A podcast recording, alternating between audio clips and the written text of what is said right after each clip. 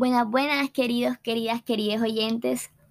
Espero se encuentren todos muy bien. Me presento, mi nombre es Isabela María Chaconvilla, estudiante de último grado. Y con este audio doy inicio a mi podcast llamado Estadística de y para estudiantes. Iniciamos recordando qué es la estadística. Según Wikipedia... Estadística, ciencia que utiliza conjunto... No, no, no, mejor lo digo yo. La estadística básicamente es una herramienta que nos ayuda a organizar e interpretar datos. Si tú lo que deseas es una explicación formal y técnica, para eso hay muchos videos en YouTube y profesores en tu colegio.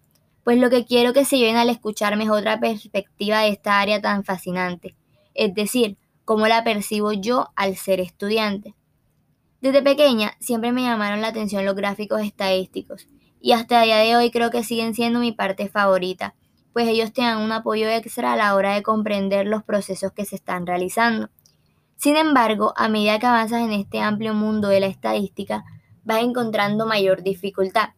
Pero hey, mira el lado bueno, es un reto y una nueva forma en la que podrás interpretar el mundo que te rodea.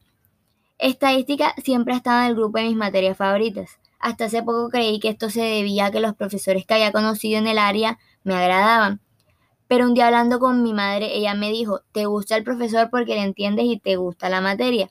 Cosa que es cierta, pues cuando no nos gusta algo se nos dificulta aprenderlo. Por eso espero poderles ayudar a encontrar lo positivo a la estadística y a que la amen.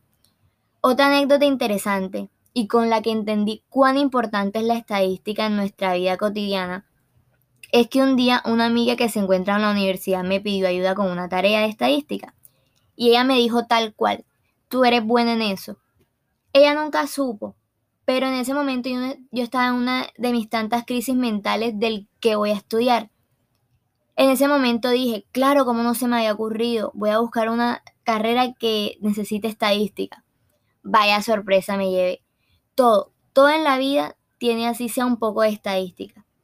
Y la verdad es que es muy agotador nadar contra la corriente.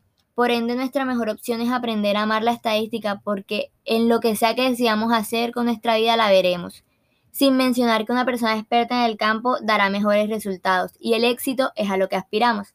Como dijo George Bernard Shaw, el moverse en la estadística es el reflejo de una persona verdaderamente inteligente. Eso es todo por hoy. Muchas gracias por escuchar y espero que este espacio haya sido de su agrado. Nos encontramos en una próxima sección. Hasta luego.